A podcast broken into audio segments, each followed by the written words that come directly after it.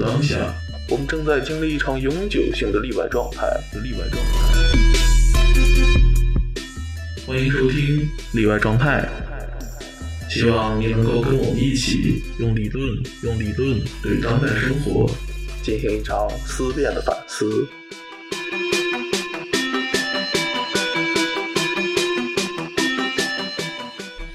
Hello，观众朋友，大家好，欢迎收听这一期的例外状态。这一期那个主播不是鬼抉择，是由我小柏来给大家主持。第一次当主播有点紧张。嗯，我邀请的是我的一个朋友，然后他是学艺术的。你先给大家自我介绍一下吧。Hello，我是小顾，我现在在学动画设计，不过马上我就要从这个该死的专业跳坑跳到学纯艺了。对，小顾呢是一个充满智慧的零零后，谢谢也是我们播客邀请到的最年轻的嘉宾。然后这期呢，我主要是想跟他呃聊一些就是二战之后的音乐还有诗歌的一些问题。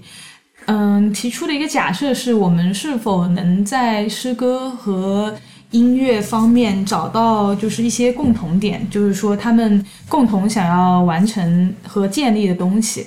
嗯，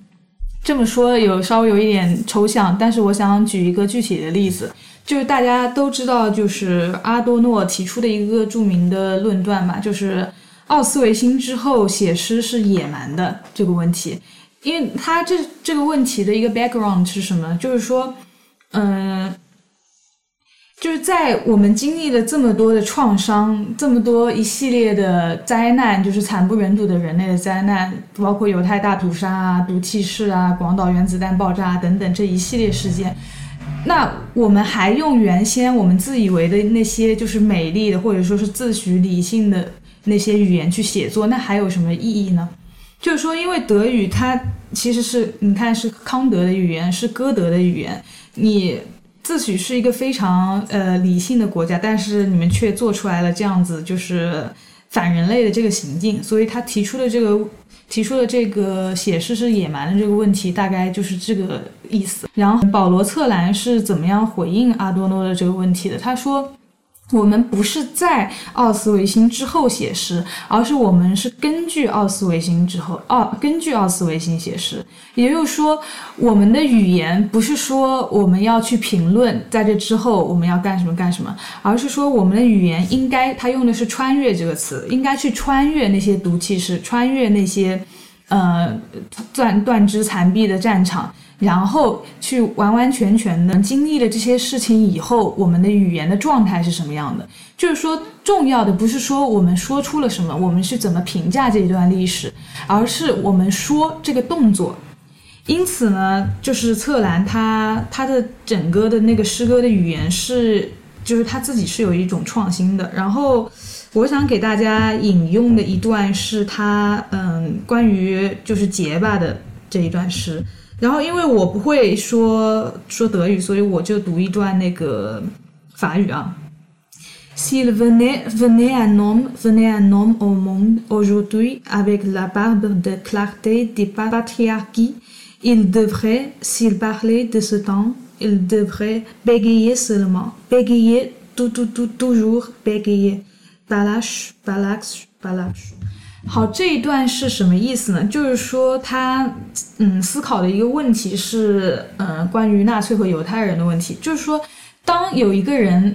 来到了我们今天这个世界，就是他那个时候的那个世界，如果他要去评价这一这一个世界，或者说是这一段时期的话，他要说什么样的语言？他的语言就是结巴。那他用的这个结巴的话，在德语里面是拉档的意，呃，就是 l a l l e n 拉档这个词，它有三种意思。第一个是呃，就是结巴，含糊不清，吞吞吐吐。第二个意思是和表达流畅的语言相反的，它是一种含怎么说没有逻辑的，或者说是胡说八道、没有组织好的语言。第三种的意思是婴儿牙牙学语的样子。所以他保罗策兰提出来的一个二战之后诗歌的一个任务吧，他就是说，第一，我们面对的这一系列惨象，我们的第一反应就其实是无话可说的，或者说是我们没办法表达清楚这一系列东西，因为它对我们进行的创创伤实在太大了。另外而言，他是要反对那种自诩为非常嗯能说会道啊、非常有逻辑的语言。第三就是说，我们是在这片废墟之上去重新建立一种诗歌的语言，所以我们要像婴儿牙牙学语一样。然后还有一个隐藏的意思是现象，就是说，比如说我们嗯有些人结巴的时候，但是他开始唱歌了以后，他的结巴就突然开始消失了。所以它这里面暗藏了还有一个任务，就是说我们是不是可以在这个废墟之上，我们通过人类的歌唱或者说是音乐，来去表达我们的思想。这个是他提出的一个非常深刻的问题。然后我觉得这个其实有一个非常有意思的地方，就是说当他开始结巴或者说是语言中间有间断、有间隙的时候，那么我们是不是会觉得这个语言的空隙就是里面什么都没有？其实我可以举一个例子来，有一个非常跟他很相像的例子，并且是同时代的，就是大家都知道那个勋伯格的学生 John Cage 嘛。他有一天，嗯，就来到了一间完全消音的房间，他以为他就可以完全体验就是纯粹的寂静，但后来后来发现有两种声音，非常的有两种声音在他的相当于通过他的身体回荡吧，一种是比较尖锐的，一种是比较沉重的。然后他后来反应过来，原来是他自己发出来的声音。也就是说，在取消了人类说了过多的比较废话多啊，或者说是，嗯，讲了很多道理的语言，把它这些东西给取消了之后，我们会反思自己自身身体上会产生哪样的声音。就是这样子取消了讲了过多的话以后，我们会把目光返回到自身，就是自质疑自己的主体性。到底是一个怎么回事？就是我们之前说的太多了，我们往往给各种各样的物体赋予了太多的意义了。那在这些声音取消的背后，我们能听到什么？最著名的还有一个例子，就是 John Cage 的那个最有名的四分三十三秒，你知道吗？就是都是大家拿来开玩笑的一个东西。他的其他的音乐也很有意思，就是因为他的音乐是一种极简主义的音乐。还有一些可能，比如说，就通过比开纸盒呀，然后报刊，还有一些，比如说可乐瓶，或者甚至是那个水杯的一个音乐，也是很有意思的。对，我嗯，继续说一下四分三十三，就是这个就是四分三十三秒的寂静，就是它完全不演奏，然后最后也有一个终止符。但是我们不要以为就是它不演奏就取消了人为制造的声音，以后就没有声音了。因为在这片寂静中，我们反而开始一开始的想法就是紧张、错乱，就是嗯，他到底在搞什么？但是在这种有一些什么声音，但我们又无法把握的同时，我们就开始相当于交出了自己的一种主体性，而是而是让整个空间的自然的声音。然后去聆听比较远的或者说是比较深的声音，就是你坐在那个音乐厅里面，哎，你突然注意到旁边的人跺了一下脚，旁边的人打了一个喷嚏，你开始观察到了更多的声音。这和策兰的那个诗歌其实是有一点类似的。他的一个任务就是说发明一种在人类之上的声音。那什么叫在人类之上的声音，或者说是在人类之上的那个音乐？也就是说，当我们还原到一个寂静的状态的时候。它其实是想让我们听到更多的东西，而不是在不再是一个自诩理性的言说的主体制造的声音，以及我们给这个世界赋予的意义，而是让让我们处于主动的处于一种被动的状态，然后去听周围发生了哪些声音。然后这其实是一个跟列维纳斯的哲学有点像的地方，就是说你在一个空间里面，你寂静下来以后，你能感受到的是你和另一具身体，就是。两个两具身体之间的紧张，然后这种紧张是会让你产生与另一个人交流的欲望，因为你是先听而不是先说，所以我觉得这个很有意思。他可能二战之后，他提出了对对诗歌和音乐的一个重建的计划吧。我觉得，觉得你有什么观察到的这一系列？我觉得像就是小柏说这个二战之后的音乐的一些变化，其实。嗯，让我比较印象深刻的是，就是大门乐队的主唱 Jim Morrison 他写下来的音乐。其实我觉得他的音乐严格意义上来说就不是传统的音乐。我们一般传统的音乐呢，可能音乐不仅要有旋律、歌词，它是一系列的一个组合，最终产生的结果。但是更多的话，首先是首先音乐音乐要有音律，所以说节拍或者音乐它在其中的分量是很大的。但是 Jim Morrison 他他的音乐的最大不同是在哪儿呢？其实如果我们去播放他的歌的话，你可以发现他根本其实很少有在唱歌的时候，更多时候就是像在吟诵一首诗歌。但是呢，我们又不能把它叫纯粹的诗，因为它有音乐的配合性。而且音乐跟诗歌交融，就形成了一种不同于传统我们所定义的音乐的感觉。就比如说他最著名的那一首《Riders on the Storm》暴风雨中的骑士，从开头的时候，我们可以先听到，就是呃空气中传来滚滚的雷声，然后这个时候他已经侧面暗示了一种风暴要到来，再配合 Jim Morrison。不停的重复去低唱，然后最后呃去形成他的整首音乐。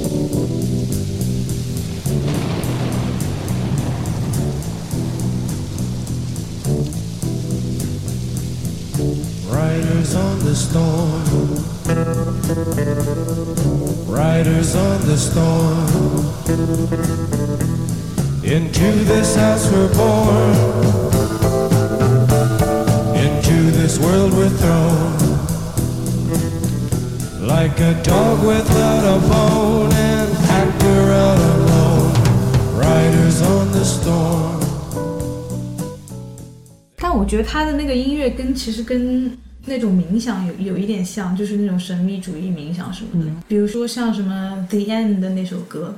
我觉得他怎么说呢？更多是我称之为像留白。他的音乐或者说他的诗歌之间都是有空隙的，这些空隙恰巧是给我们提供一个想象的空间，让我们把自己的一些。思绪、情感、情感飘到身体之外去联想，然后去创造一个完整的语境。这个很有意思，因为之前的往往是艺术作品，或者说是不管是嗯 d a y art，就是戏剧什么的，大家都在争论一个问题，就是嗯呃演员和观众的主动性的问题，就是观众到底是被动的还是主动的这个问题。但是你说的吉姆·沃里森的这一点，就让我觉得他跟读者有了一种互动，对。然后其实像这个，这个跟之前音乐区别比较大的就是互动性很强。就比方说我们常常知道的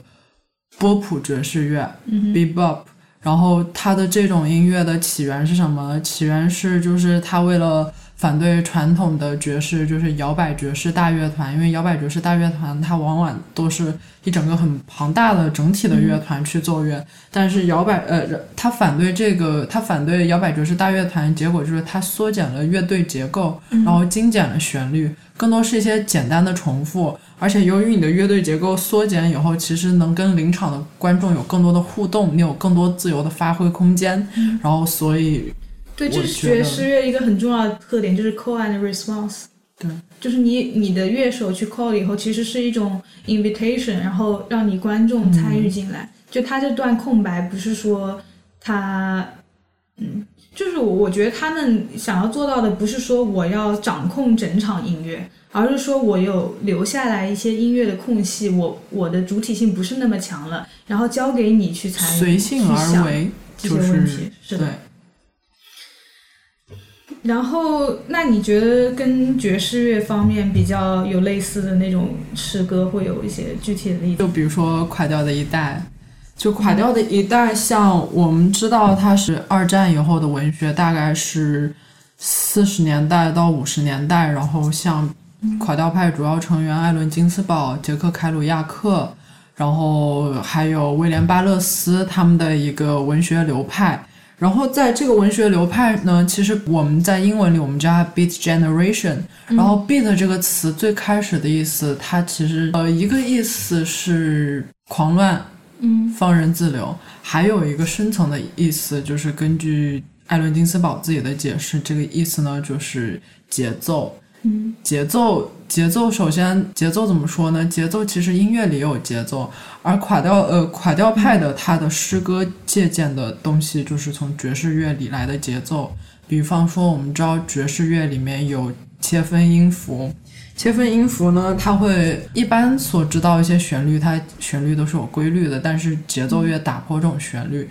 让你不能去预测下一个重音在哪里。然后呢，垮掉派的他的诗歌也有这样的特点，他的诗歌有时候有长有短，而且有时候他的那个节奏性是不连续的。比方说艾伦金斯堡他写作的时候，他就他的他就经常会把上一个句子的最后一句话接到下一个句子，而且他句子可能是。没有，呃，它的结构是非常松散的，就不再像传统的诗歌一样那么的严谨，甚至有格律之类的这些东西都已经被打破了。那你要不要读一个具体的段 例我我来？给大家读一段嚎叫里面的诗歌好了。嗯而且其实我还要说另外一个，就是垮掉派诗歌，它不仅是结构松散，就像小柏说的，二战之后我们的思维的不连贯性。思维的不连贯性，垮掉派诗歌就有很显著的这样的特点。他们的诗歌里可能很多都是一些荒诞不经的东西，而且看起来就像是随机组成的句子，甚至还有点粗俗和下流。但是正是这样的特点，构成了垮掉派在当时那一代年轻里人里面的叛逆的反动的形象。对它这个跟就是爵士乐的即兴的特点是一样的，他说出来的是那种，嗯、没有经过组织的那种语言，他就这样直接说出来。但之前的那种，嗯，编曲啊，或者说是那种音乐的概念，它是深思熟虑之后做成了一个作品。但是像爵士乐或者你刚刚说的垮掉的一半，它更给我的感觉是一种正在生成的那种感觉，跟德勒兹的那个德文尼和是一样的。然后我们就来读一小段。卡尔·所罗门，我跟你在罗克兰，在那儿你比我更疯狂。我跟你在罗克兰，在那儿你一定坐立不安。我跟你在罗克兰，在那儿你模仿我母亲的阴影。我跟你在罗克兰，在那儿你谋杀你的十二位秘书。我跟你在罗克兰，你在这儿嘲笑你无从察觉的幽默。我跟你在罗克兰，在那儿我们是伟大的作家，敲打同一台糟糕的打字机。你对这段诗你有什么感受？个人感受？我的感受就是，可能传统诗歌它会可能首先形态呃形式上更为工整优雅，但是它这儿就像是随口成章，就像是念出来的句子，而且它的一些其中的意象不再像是传统诗歌可能会去用一个典故借喻，就是所见即所得，而且更多的给我的感受就是诗歌的内容，诗歌内容就开始变得荒诞不经。嗯或者说是有那么一点点疯狂的感觉在里面。就比如说，他说在那儿你谋杀你的十二位秘书，而且读起来的时候，我觉得跟这首诗歌的那个题目是密切关联的，就像嚎叫。我觉得它更像是在一种不断的重复，就像一个疯子一样，在嘴里念念念念有词，在重复同一个句子。但其实我觉得，嗯，不是我黑美国，但我觉得其实感觉这个是很很法国那个超现实主义的一个传统，哎，就是有一种自动写作的那种意思。对他们确实就是，嗯，怎么说呢，就是自动写作吧。因为像那个金斯堡，他的说法就是舌尖上的节奏。嗯，他很多诗歌就是嘴即兴演说、即兴写下来的东西，而且是一气呵成连连贯的。他就是没有那个我们所说的深思熟虑再去把它写下来的那个过程。对。然后这个方面让我想到就是阿尔托，你知道吗？就是他他他的一种写作方式，他把它叫做压迫神经，就是 the best nerve，就是说他要表达他他有他在那部压迫神经那篇文章里面他就说了，他说那些灵魂里有态度的、思想连贯的人，那些自诩是时代的精神、那些指定思想潮流的人是猪。然 后这个就 就很很深的讽刺，因为这这里面其实有一个法语的那个俗语的问题，因为法语里面呃有个俗语叫 écrire comme un cochon，就是像猪一样写作，意思就是说你写作写的很差。是你写作写的很差，但是他把这个意思反过来用了，他说你们思想连贯，写的自以为自己写的时代潮流的大文章的人，你们才是猪。所以这个跟 跟我感觉跟金斯艾伦金斯堡给我的印象一样，因为对他他因为呃阿尔托他自己也有那个怎么说神精神分裂症嘛，然后他他追求的以他的诗歌或者说他的残酷戏剧的概念，他追求的是一种直击神经的力量。就是说，我把我说一句话，你能直接的感受到那句话给你带来的 sensation 重量，对，而不是说你我说了这句话以后，你经过一个辩证逻辑的思考，然后你 get 到了我的意思。所以他说的是那种我要表达的是在我头脑中无法被人理解的，但是最为直接的停留。什么叫最为直接的停留？就是这些话在我脑子里停留的那么一刻，我就立马把它说出来，而不是说等他在那边。就是停留了很久，然后加通过加工把握再说出来。嗯，这个很有意思，因为它就就是我觉得那样可能用一个词就是更为原始和蛮荒，就像是那个从山间捡到的一个玉，它是未经打磨的一个状态的一个东西。但是像这样的东西，它其实棱角更为锋利，或者说更直接、更具有冲击力。嗯，凯鲁亚克也是，凯鲁亚克的话。他写在路上，虽然说在之前的话，他跨美国旅行，然后一路到墨西哥，他花了七年，但是他最后回来写作的时候是一气呵成的。他用了一张长达是三十六点五厘米的一张那个稿纸，就在打印机上一气呵成，没有停顿，而且很少加入标点符号和断句，把它给写完了。所以我觉得也是跟这个自动写作是有一定的关联。关联性的，他们没有那个说是一种再思考、再加工，而是直接把自己的感受给写出来了。嗯，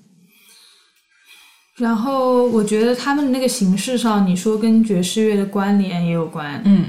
对，而且还有一个就是，就像我刚刚开头提到的波普爵士乐，就是凯鲁亚克在写作的时候，去那个艾伦金斯堡回忆。他写作的时候那两年是一直在听《普尼斯之夜》，然后写成的这首，写成了他的小说。所以我觉得他们两个之间已经有互通，而且已经在互相渗透和影响了。嗯，我突然想到，就是说，像阿尔托和你刚刚说的那个金斯堡的，就是杀死十二个秘书这种东西，就是他在语言上很耐人寻味，就是说。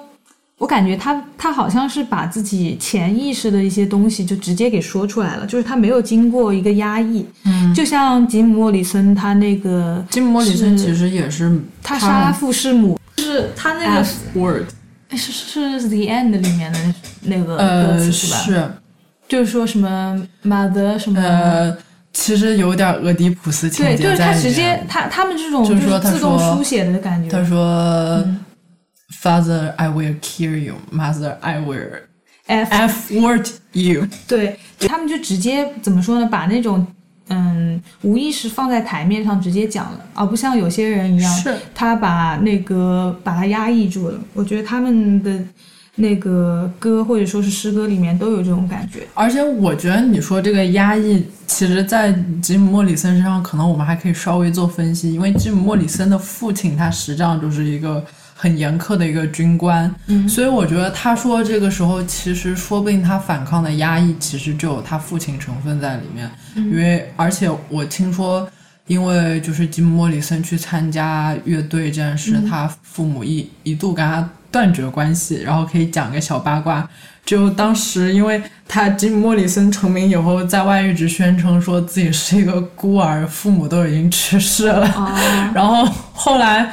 他母亲实在是呃太想念他了，最后有一天说非常想见见他，想要跟他打电话过一个圣诞节，都是他打呃就是他母亲打电话给那个他的公司，他公司一开始还以为是狂热的粉丝的骚扰，最后才转接到吉姆莫里森那里。然后他的父亲当时说是在收音机里听到这首歌以后，就非常沉默的把报纸给放下去了。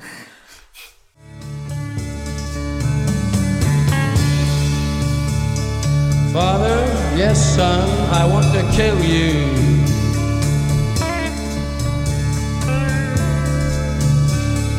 Mother, I want to.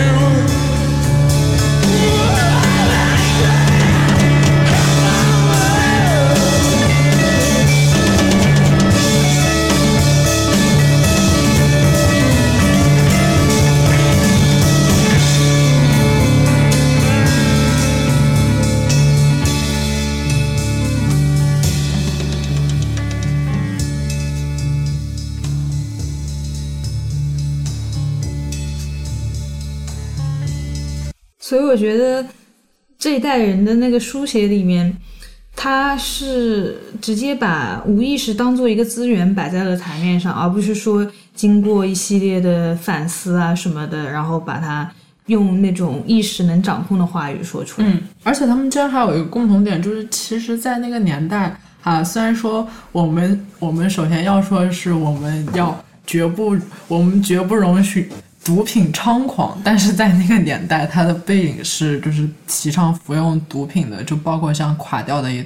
一派里的作家。啊，还有 Jim Morrison，他们之间对什么的就 LSD 当时旧金山 LSD 运动，包括甚至连大门乐队的这个大门，大门是从那个阿尔道夫·好叙黎的书里面引出来的这个名称。大门意思就是知觉之门，知觉之门就是《知觉之门》这本书，其实我可以推荐大家看一下。不过首先要说的是不提倡模仿哦，就是。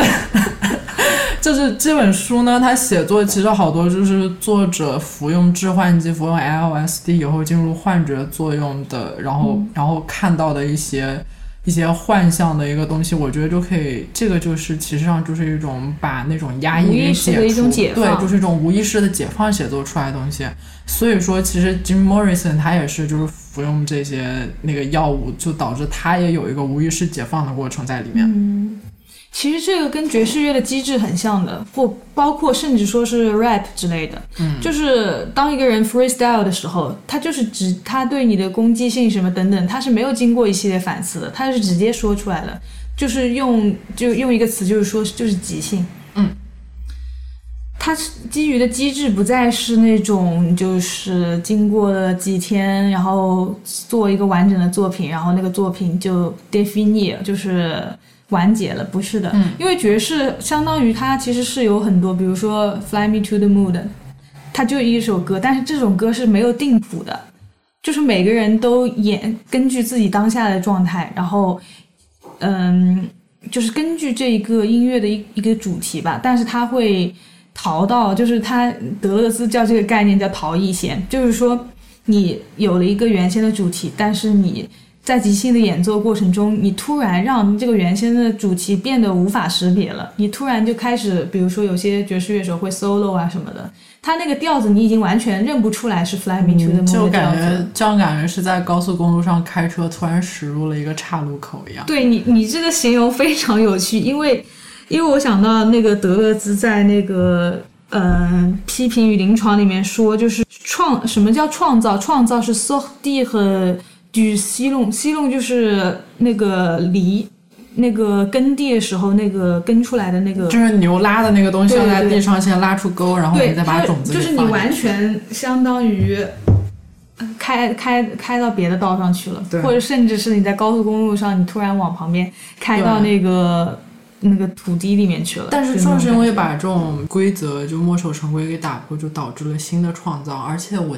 嗯，一下子想不起来这句话是谁说的。有一句话说，就是有时候创作上是一个怪物，当你把它说出口的时候，连你自己都没办法控制它的方向到哪儿去。它这个，呃，你创作出来的东西所涵盖的新的含义，可能连你自己也无法想象。是的，就是一一种生成的概念吧。然后就是你，甚至你到了艺术家出神或者说是 solo 到了某一阶段，你就根本把那一段单独摘出来，你是完全认不出来它是 Fly Me to the Moon 或者说是其他的那种主题的。然后，但是他又会在呃，就是跟你说的。离经叛道了一一阵子以后，又回归到那个主题，所以爵士乐就是在差异和重复之间，它有一个那种嗯，我拐到旁边去了，然后绕了一个大圈，你根本不知道我在干嘛，然后忽然又回到了那个，像怎么说呢？像曲线运动，对。然后由这个我又想到了，就是这个时代的这种音乐的特质，其实我觉得德勒兹的有一个叠奏曲的概念非常有意思。嗯，他是这样子说，嗯讲讲他有一个三个方面，就是在之前很久很久之前，我们是是在一片混沌之中，就是人类整个状态是在一片混沌之中的。我们对于黑夜有一种不安全感，或者说我们根本在这个土地上都扎不了根。然后我们就会在这片混沌之中升起一种类似于哼着小曲一样的固定点，就很像儿童走夜路的时候，为了给自己打气，然后歌唱。所以这种状态是是为了在不稳定当中驻足。他说这是原始的，或者说是呃其呃或者说是人类比最初的一种音乐的那种特质。然后到了第二步以后，我们有了这片安身之所，就是通过这些制造出一片安身之所以后，我们拓展出来了一个更有维度的一个空间，然后变成了一种家园。嗯，就是我们有一种大地之力，我们这一片地方的人，我们可以连接起来，就是安营扎寨这样子。于是我们就有了浪漫主义，就是对我们民族的这些伟大史迹的一些书写和赞扬啊，或者说是等等等等之类的。然后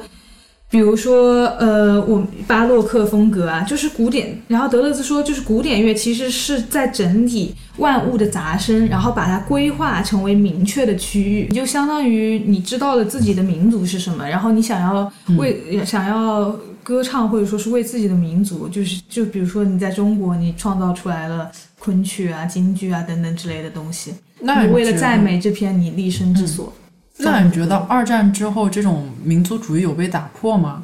对，然后这就是德勒兹叠奏曲的第三个阶段，就是说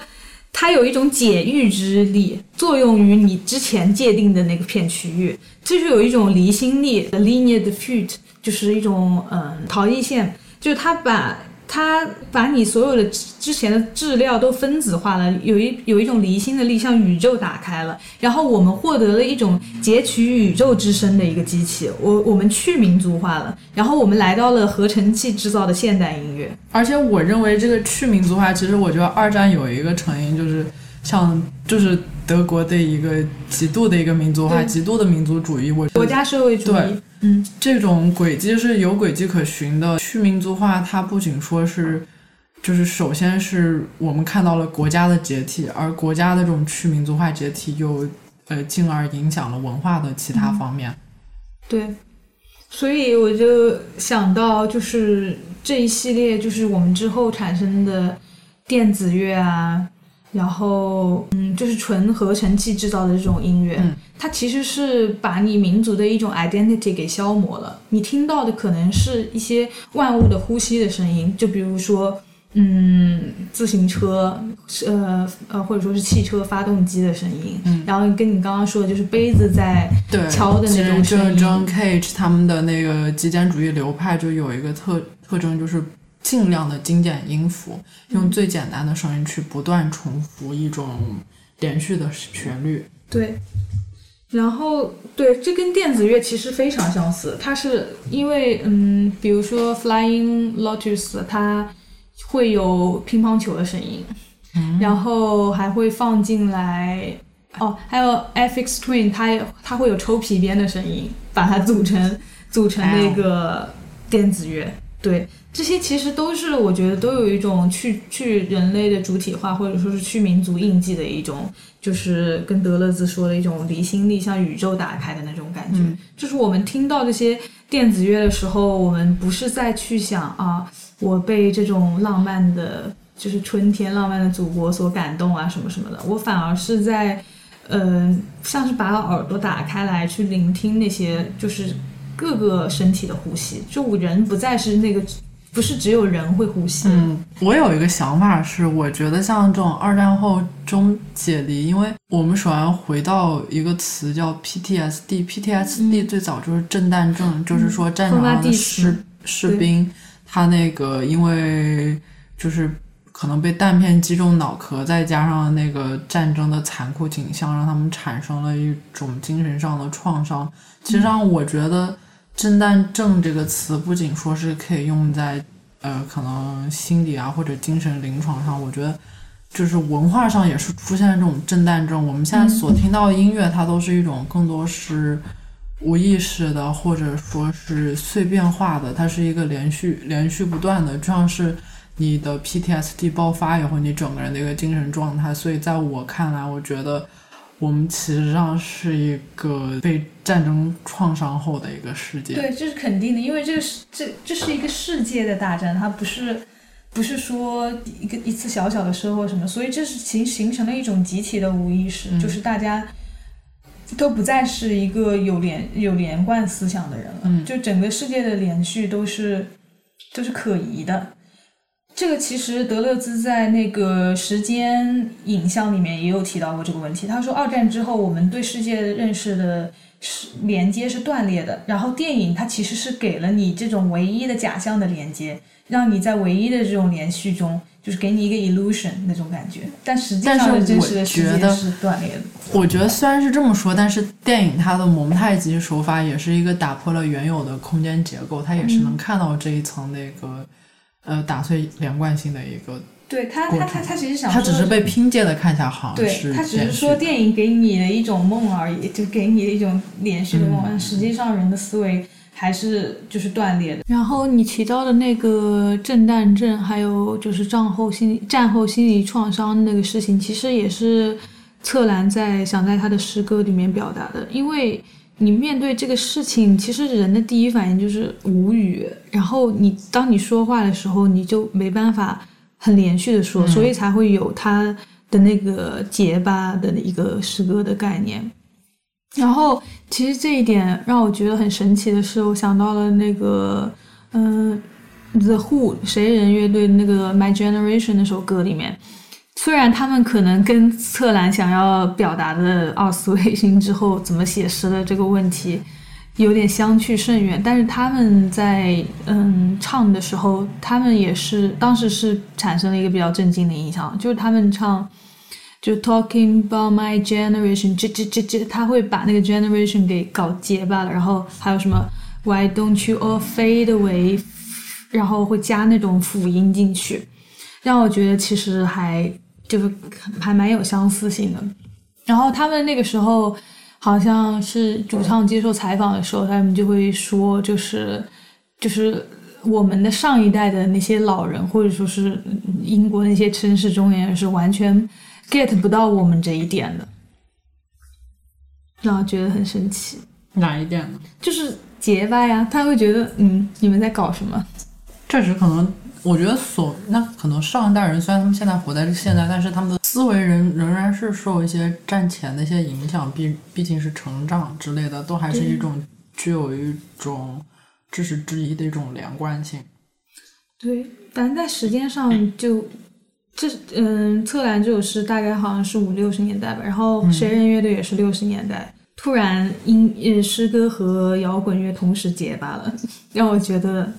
这种偶然性。就很好玩，就这种形式，我感觉它不是说为了写出一首歌，或者说是写一个日记这样子东西，让你去回忆创伤本身，或者说是婴儿潮之后那群年轻人对父权的反思什么的。它只是，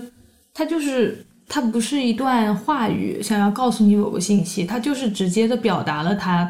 当时的那种感受。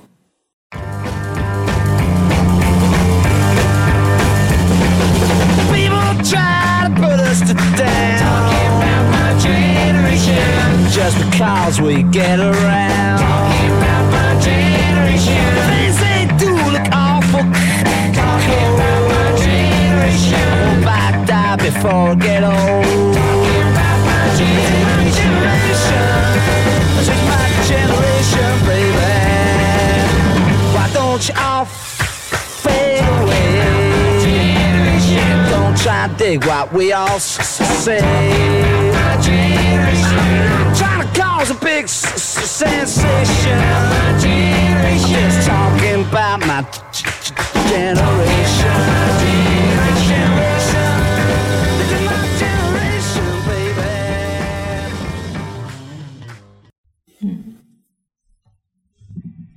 然后说回到那个就是结巴，还有一些音乐方面，就是嗯，他们重复一些音的那个问题，我觉得很神奇的地方在于他们经常会重复辅音。嗯你会发现，就是这 generation 或者说辅音的摩擦那种感觉。其实我想到那个卡夫卡，他之前说过一句话，他说，就是我不知道写作对于别人来说是不是一个快乐的体验，但是我感到的写作是辅音在我的牙齿里面呲呲嘎嘎的摩擦。我觉得这个形容非常非常妙，因为德语里面其实跟意大嘎嘎对，就是牙齿在那边摩擦的那种声音。其实，因为你你对比一下德语和意大利语，你会发现，不不不，就德语的辅音特别多，对但是意大利语所有的呃基本上都是元音结尾的。嗯这可能就是这可能就是卡夫卡他无法用意大，对他的东西不是那种意大利味的那种感觉。而且就是辅音结尾，其实会有一种很沉重、粗糙的感觉。对，就是德式酸菜摇滚。就然后，其实你说这个辅音摩擦，因为辅音很像合成器的那个声音，对你，你让我想他的 living room music，、这个大家有兴趣可以去找一下，是非常有意思的。就他，就是他的 living room music，就是 John Cage 给他定义就是。就是表演者会利用，就是呃身边的家具或者能看到的，能看到就是家具最简单的东西，去创造一一系列连续的音乐。然后它分为几个部分，呃，to begin, story, melody and end，就是开始、故事、旋律还有结尾。然后在就在这个 living room music 里面，最开始的时候就是表演者进来，然后先是通过小小棍子去敲打餐桌，然后之后以后呢，他就引入了一个故事，你就会发现他们的情景就变换成了呃几个人在那个起居室里面看报纸，然后通过就像刚刚说的。通过重复报纸上的一些最小的一些字句，不断的去重复、重复、重复，去制造了一个音乐的效果。嗯。再然后进行到后面以后，然后他们又会尝试去用家具，比如说一些我像我们之前讲纸板呀、纸箱之类去敲打，然后去完成整首诗的，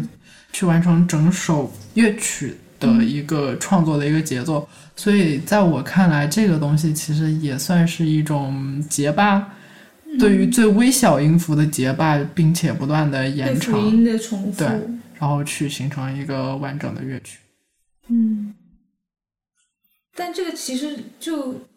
说明了，就是呃五十五六十年代之后一些音乐，当然可我们现在听到很多后朋克或者说是摇滚作品还是有歌词的，但是大家开始去质疑，就是音乐的那种和谐的特性，就是说。我们一定是要放入一段优美的旋律，那个音乐才是可听的吗？有没有一种可能，我们本身对于节奏本身会产生一种愉悦？我觉得他的那种审美性，可能嗯传统审美性有些被破坏了。嗯，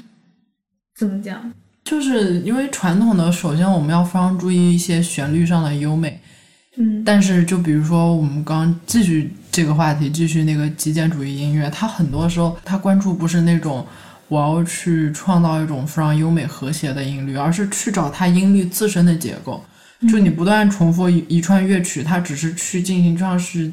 进行它的一种节奏的游戏。嗯，它关注的是本身的结构，而不是说那他是去试验，而不是说他有一个人类中心的思想，就是说我我准备好了，这是一个什么主题，我要表达什么什么东对西。这其实就是电子乐的一些核心的概念，大概也是就是表达这个意思。嗯，它是去去不断的，就是这个生作品有一种在正在生成的感觉。我是去试一下，就比如说，嗯，我调了一个程序，然后出来的一段音乐是什么样子的，然后把它加在一起，它会不会这个旋律会不会有就是好听，或者说是那种感觉？那你有没有什么印象比较深的电子合成乐，就是让你会有这样效果？它是在不断生成。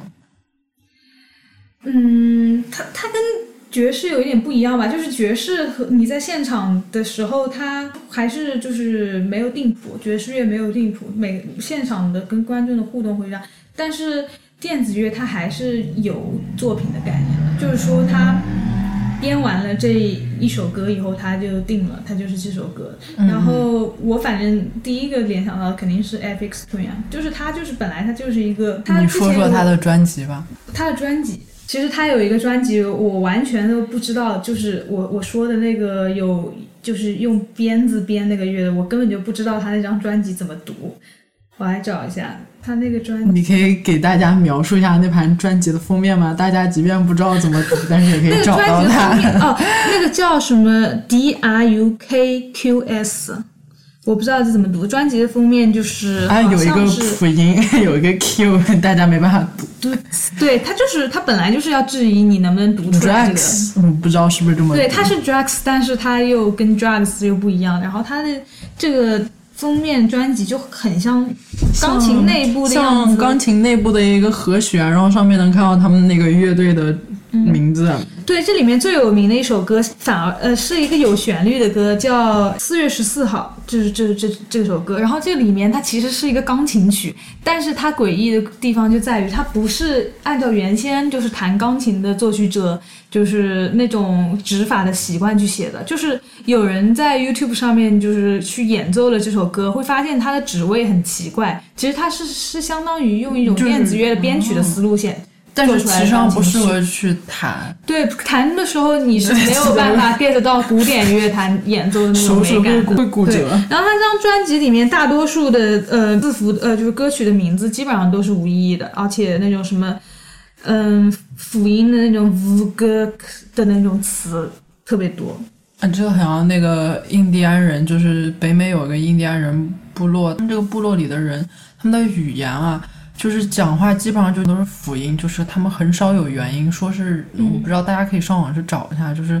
他们说话声音，说是听起来就像是风吹过树叶摩擦的声音，哦，就非沙常的沙的那种神奇。声音，很神奇，跟那个卡夫卡说的牙齿在摩擦、呀咯咯作响很像。对，我看看下次能不能找到对找到分享。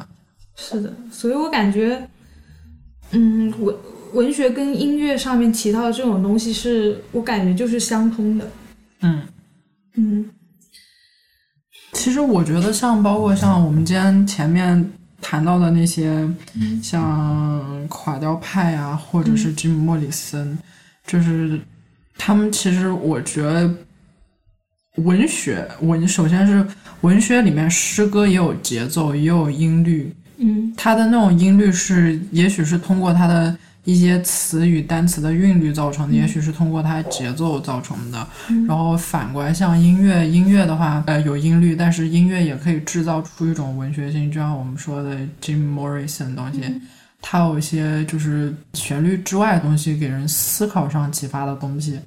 还有一种是，当你读诗歌的时候，你自己也变成了一个乐器。为什么呢？如果我们定义乐器，或者说是发出声音的身体，怎么定义？把它定义成空气进入一个器皿之后会发生震动的话，那其实当你读诗的时候，你自己也变成了一个。你就是它的对啊，因为有空气进入了你，然后你的身体中有震荡，只是你因为你对，而且你要让它读出来。对，然后你是你舌尖摩擦的声音，然后你爆爆破的那种声音，包括你的停顿、你的呼吸什么的，其实就是使你自己本身的本身变成了一个乐器。然后策兰说的就是人之上的歌。